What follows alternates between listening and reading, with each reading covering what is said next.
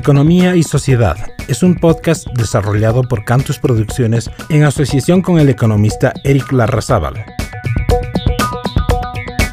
En este episodio 4 del ABC de la microeconomía, continuaremos con el análisis de elasticidad. Recordemos que el concepto de elasticidad literalmente es alargamiento. Mientras más elástico, más alargamientos, como una liga menos alargamiento, menos elástico. Pero antes de seguir con los conceptos de elasticidad, ingreso y cruzada que habíamos eh, manifestado que en este episodio los íbamos a explicar, vamos a hacer un breve repaso de, ya del coeficiente o la relación de elasticidad, que dijimos es una relación causa y efecto. En economía, precio y cantidad hasta el momento. En la medida que la relación, es decir, el coeficiente de elasticidad, sea mayor, un número superior a 1, diremos que la relación es elástica. Si el coeficiente es menor a 1, el coeficiente o la relación es inelástico. Y si el coeficiente es igual a la unidad,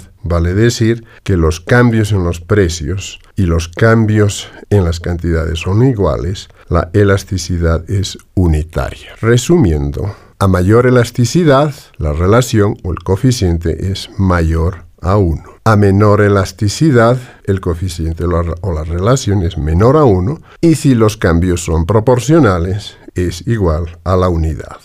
Pero ¿para qué sirve el análisis de elasticidad? Este análisis sirve para marketing. Si el coeficiente de un producto es muy elástico, mayor a 1, quiere decir que el producto es muy sensible a los cambios en los precios y por tanto no será muy prudente para el productor elevar su precio. Esto ocurre en mercados donde predomina la competencia. Si el coeficiente de elasticidad es inelástico, vale decir menor a 1, el producto no es muy sensible a los cambios en los precios, por lo que el productor tendrá el poder del mercado de elevar su precio. Esta situación se da en mercados no competitivos como el monopolio, que veremos más adelante estos temas de estructuras de mercado. Ahora vayamos a la elasticidad ingreso, que tiene que ver con la relación entre el ingreso o renta del consumidor y la demanda.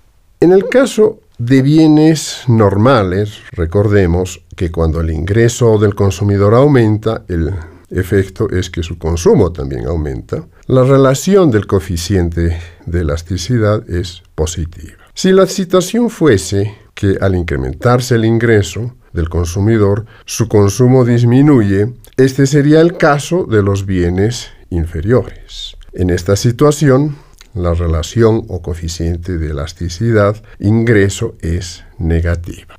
Finalmente, hay una tercera categoría de elasticidad que se la considera o se la denomina cruzada, cuando sube el precio de un bien e impacta en el consumo de otro bien. Por decir, podemos poner un ejemplo muy sencillo entre carne roja y el consumo de carne blanca. Si sube el precio de la carne roja y se mantiene el precio de la carne blanca, la reacción racional del consumidor es disminuir el consumo de la carne roja y aumentar el consumo de la carne blanca. Hay una relación cruzada, el precio de la carne roja y el consumo de la carne blanca. El precio de la carne roja indudablemente ha beneficiado a los productores de carne blanca en su mayor consumo. También, entonces, en el análisis de los mercados y en las herramientas de mercadeo o marketing,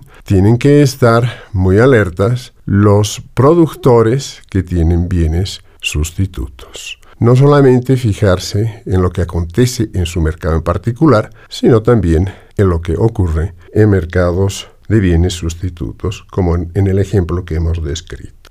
Otro caso que podríamos señalar dentro de esta categoría de la elasticidad cruzada es cuando sube el precio de un bien que se complementa con otro bien. Asumamos que el precio de la gasolina sube abruptamente, de manera un tanto desmedida.